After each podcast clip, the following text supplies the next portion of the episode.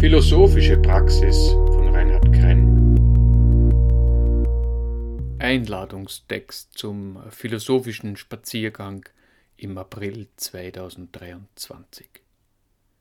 Liebe RaumfahrerInnen des Geistes, der chinesische Philosoph Lao Tse meinte, von den Unglücken ist keines größer, als nicht zu wissen, wann es genug ist. Trotz dieser prominenten Fürsprache für das Wort genug hüllt eine berühmte österreichische Klimaforscherin ihren aktuellen Vortrag, mit dem sie durch das Land tourt, die wirkungsvollste Maßnahme gegen den rasenden Klimawandel vorsichtshalber in ein lateinisches Gewand und nennt sie Suffizienz. Wenn wir keck genug sind und unter die römische Stola der Suffizienz blicken, erkennen wir, was gemeint ist.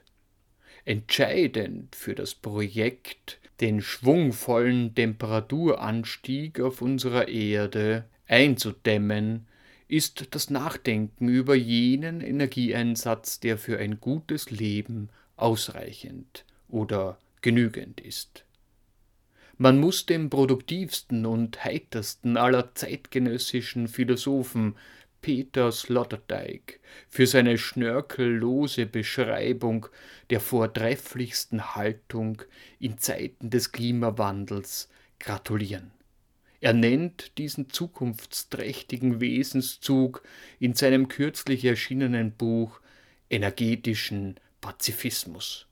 Stolz darauf zu sein, in einem Autoland zu leben, das zwei Milliarden Kubikmeter Gas in eigene Energiespeicher presst, die davor wahrscheinlich aus der russischen Erde herausgepresst wurden, wie unser Bundeskanzler Karl Nehammer in seiner jüngsten Rede zur Zukunft der Nation meinte, zeugt jedenfalls nicht von einer energetisch abgedämpften Gesinnung weil wir in Österreich schon seit vielen Jahren an der politisch visionären Armutsgrenze leben, nehmen wir am Sonntag, den 2. April, lieber selbst die Beine in die Hand und bemühen den eigenen Verstand um der Frage, was ist ausreichend für ein gutes Leben energisch nachzugehen.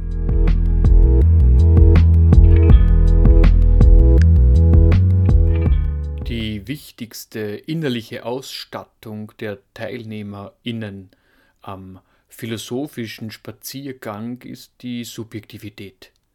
Diesen Rohstoff muss der Mensch durch Vertrauen und Mut zu eigenen Verstandestätigkeit schürfen, und als Subjekt erkennt man sich nur durch einen längeren Aufenthalt im Gespensterreich der Gedanken und Reflexionen.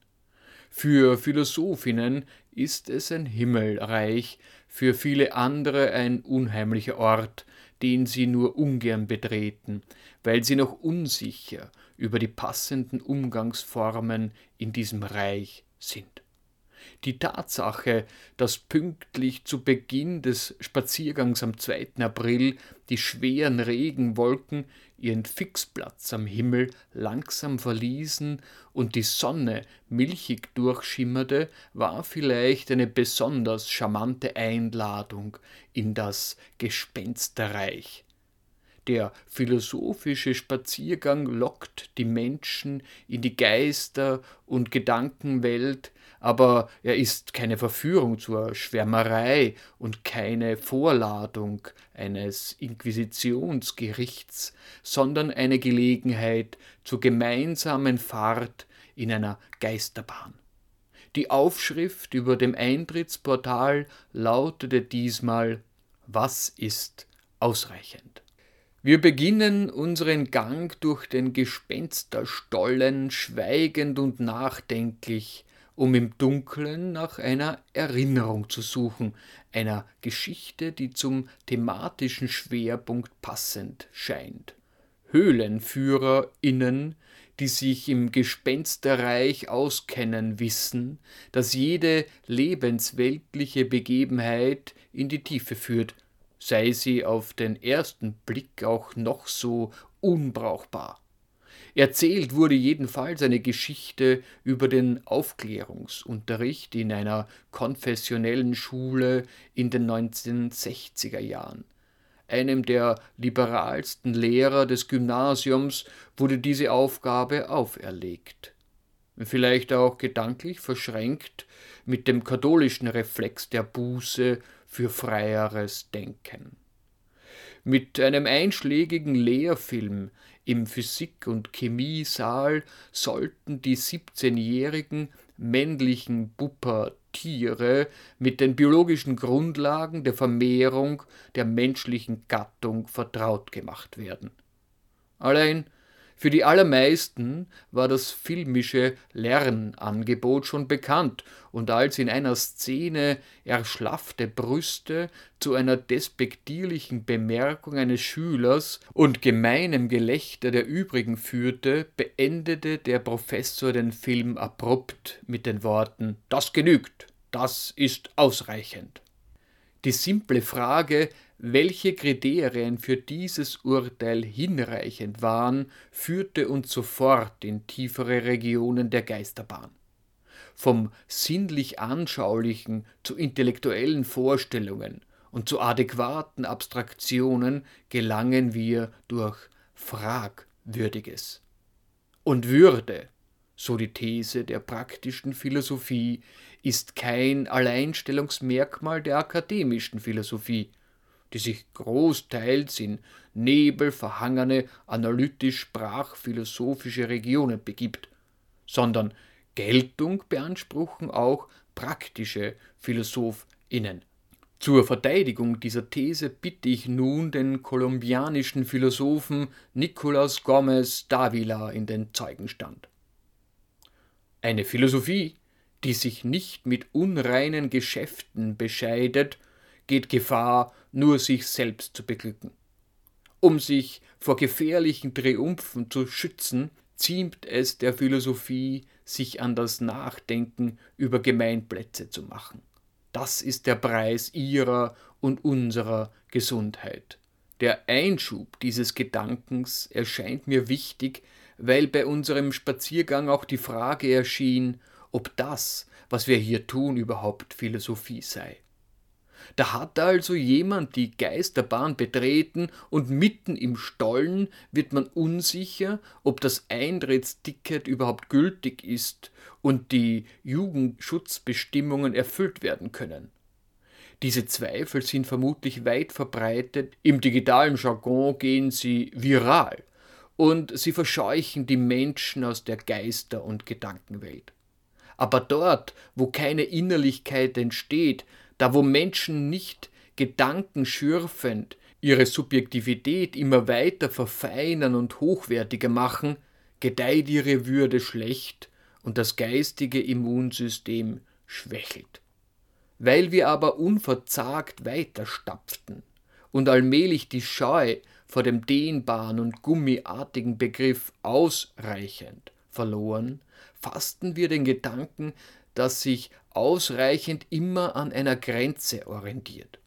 Die Grenze des moralisch Erträglichen war für den Gymnasialprofessor erreicht, als die Pubertiere begannen, die Würde eines alternden Lebens zu verletzen. Hängende Busen, die einst begehrt für Mann und Kind waren, sind kein Grund, die Beziehung zum menschlichen Träger dieser Eigenschaft zu verunglimpfen. Die Jugend steht erst am Beginn der Reise durch die Gespensterwelt. Ein Urteil über ihre Tauglichkeit und Tüchtigkeit, mit einem Wort über ihre Tugend, gelingt erst nach einem längeren Beobachtungszeitraum, wie uns das Beispiel des jüngsten Bundeskanzlers in der österreichischen Geschichte lehrt. Daher gewährt man der Jugend besser ihre Freiräume, als dass man sie in das Joch der schillernden Beziehungen der Politik spannt. Es genügt fürs Erste, wenn sie sich darin üben, die Verstrickungen der Herkunftsfamilie zu lösen, um eifrig neue Muster in selbstgewählte Beziehungen stricken zu können. Bleiben Menschen beziehungslos oder sitzen die Fäden zu locker, besteht immer die Gefahr des überdehnten Begehrens. Hierzu könnten die Chatprotokolle des jüngsten Bundeskanzlers der Nation Licht in der Geisterbahn machen. Bitte, kann ich ein Bundesland aufhetzen? Aber wir wollen die philosophische Lampe benutzen. Der Mensch ist ein begehrender Bittsteller. Diese Eigenschaft quält ihn sein Leben lang. Sein existenzieller Mangel hält ihn in Bewegung. Er ist ständig auf der Suche. Lieblicher formuliert. Der Mensch ist ein Liebender. Sein Herz ist durstig. An seinem sinnlichen und geistigen Horizont hält er nach erquickenden Quellen Ausschau. Der Horizont ist eine scheinbare Trennungslinie, eine bewegliche Grenze. Das Begehren sucht nach Vereinigung und verschiebt Grenzen. Man sagt, ich habe dich zum Fressen gern. Selten erreicht der geistig-poetische Kannibalismus eine materielle Gestalt, weil das Begehren grenzüberschreitend wird, wie am 9. März 2001 im deutschen Rothenberg, als ein Computertechniker im angeblichen Einverständnis Teile eines Diplomingenieurs aß. Weil das Begehren grenzenlos werden kann, dann aber besser Gier genannt wird, braucht es kulturelle Fesselungskünste. Es handelt sich dabei um moralische Bondage-Spiele. Die Kunst der Ethik besteht darin, zarte Bandagen herzustellen, und zwar auf Grundlage des tradierten Wissens über den Kosmos und der Kenntnis von Bewusstseinsexperimenten im Langzeitformat, entlang der Ideengeschichte. Der Begriff ausreichend verlangt von uns Urteilskraft, was für Menschen, die sich am Ideal der Neutralität und des träumerischen Alles ist möglich orientieren, eine Mammutaufgabe sein kann. Die Welt ist eine Welt der Differenz, und das Leo der Neutralität ist kein Raum, in dem man sich dauerhaft aufhalten kann dass einige österreichische Parlamentarier sich nicht mehr im Hohen Haus aufhalten wollten, als der ukrainische Präsident via Videocall eine Rede hielt, beweist, dass ein Parlament kein neutraler Ort ist. Hier wird nämlich über Unterschiede diskutiert und um ihre adäquate Bewertung gestritten. Der hippe, neutrale Umgangston verdient eine kleine Geschichte.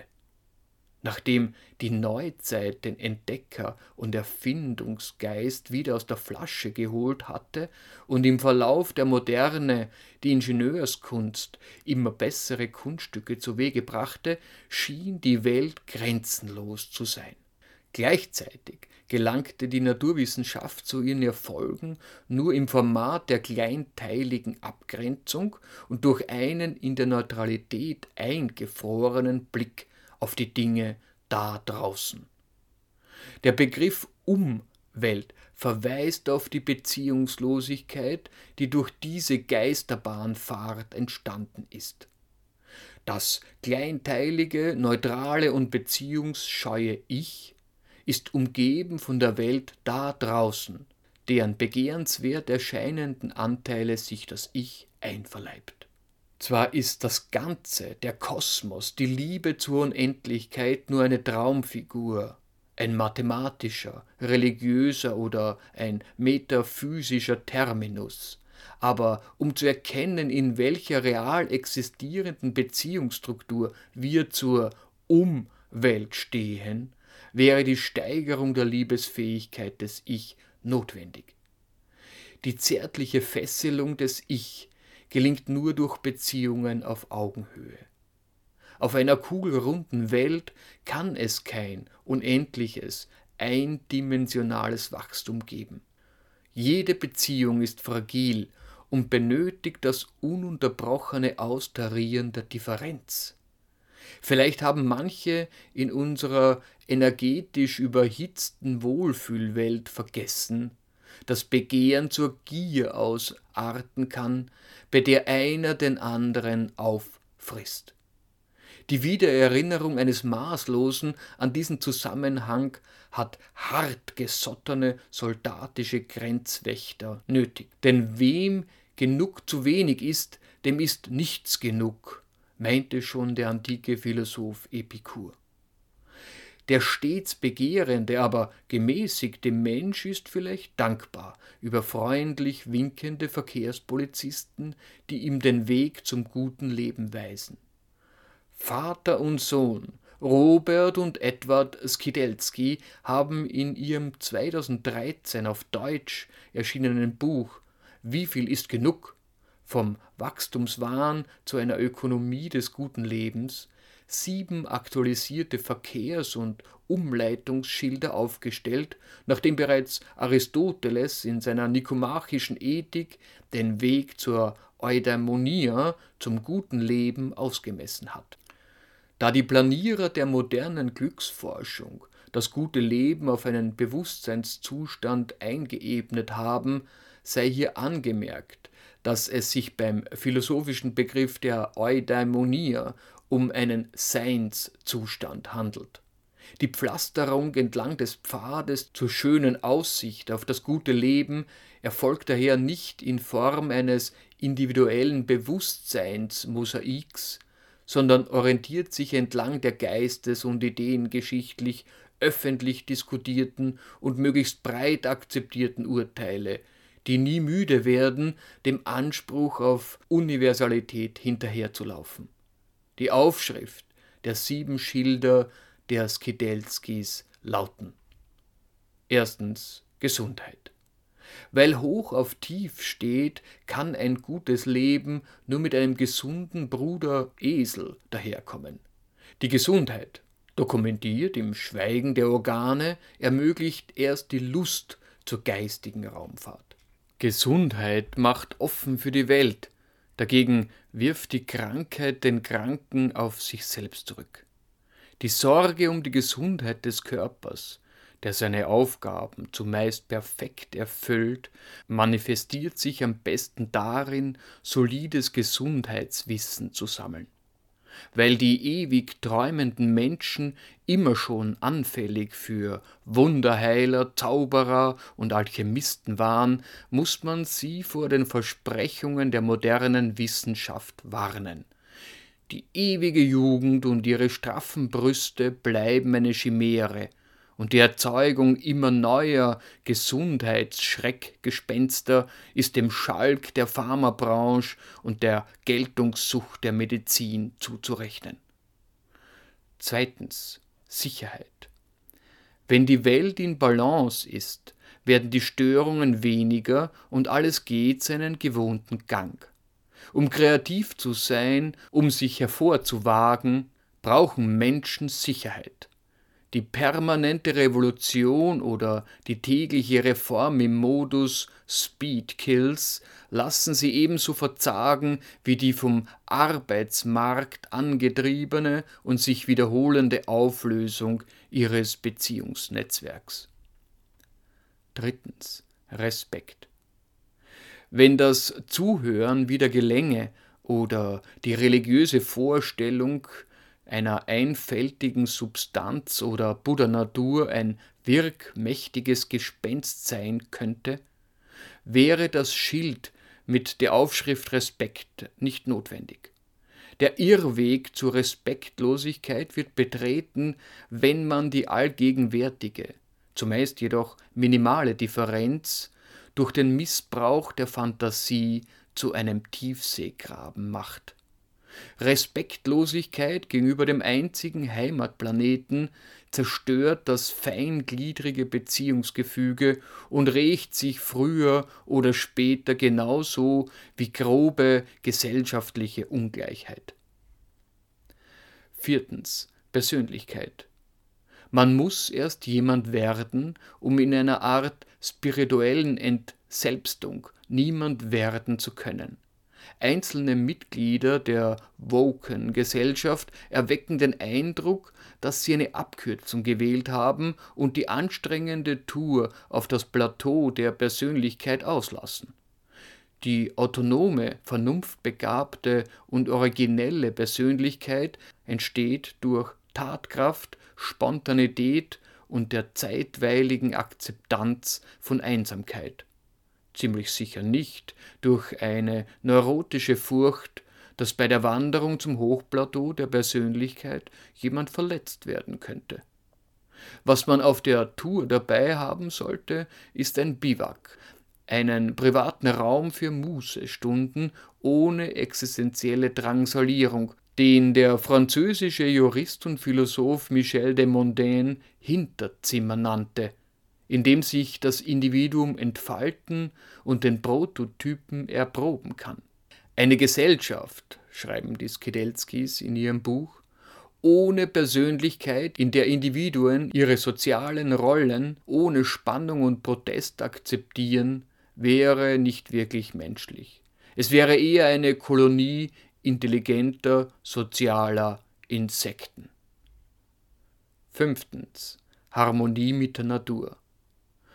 Sanatorien, Nervenheilanstalten und Kurzentren wurden und werden zumeist an landschaftlich schönen, naturnahen Orten errichtet, weil die Natur heilende Wirkung entfaltet.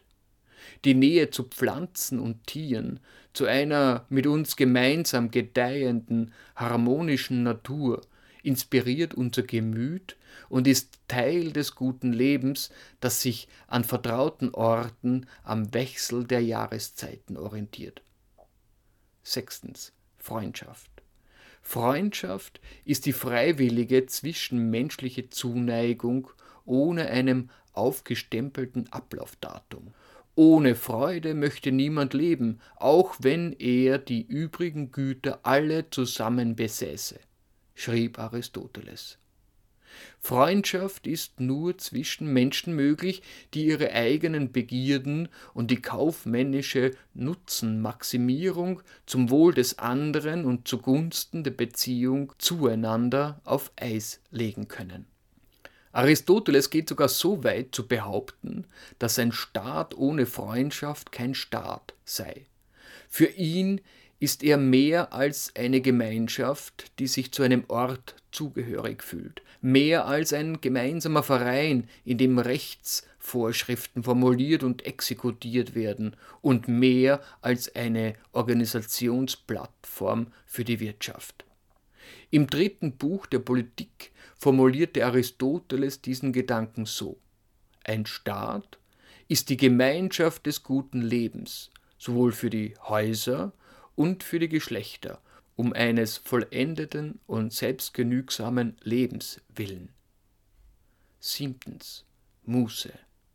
Fressen, Saufen, Kegelscheiben waren ehemals eine beschreibende Aufzählung in der Rubrik Entspannung und Erholung und wurden abgelöst durch Netflix, Facebook und Call of Duty.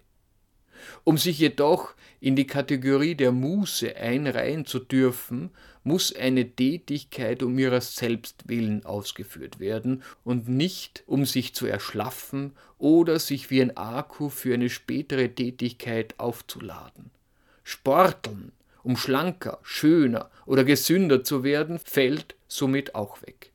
Im Betriebsmodus gehetzter Arbeit erwirbt sich keine Tätigkeit den edlen Charakter der Muße. Wer etwas tut, nur um damit Geld zu verdienen, tut nichts, was den Namen Muße verdient. Ein Leben ohne Möglichkeit und Fähigkeit zum Müßiggang ist ein vergeudetes Leben, denn die Muße ist Quelle für Nachdenklichkeit und Kultur. Der britische Ökonom John Maynard Keynes meinte, weise, angenehm und gut zu leben erfordert nicht nur Zeit, sondern auch Einsatz und Geschmack.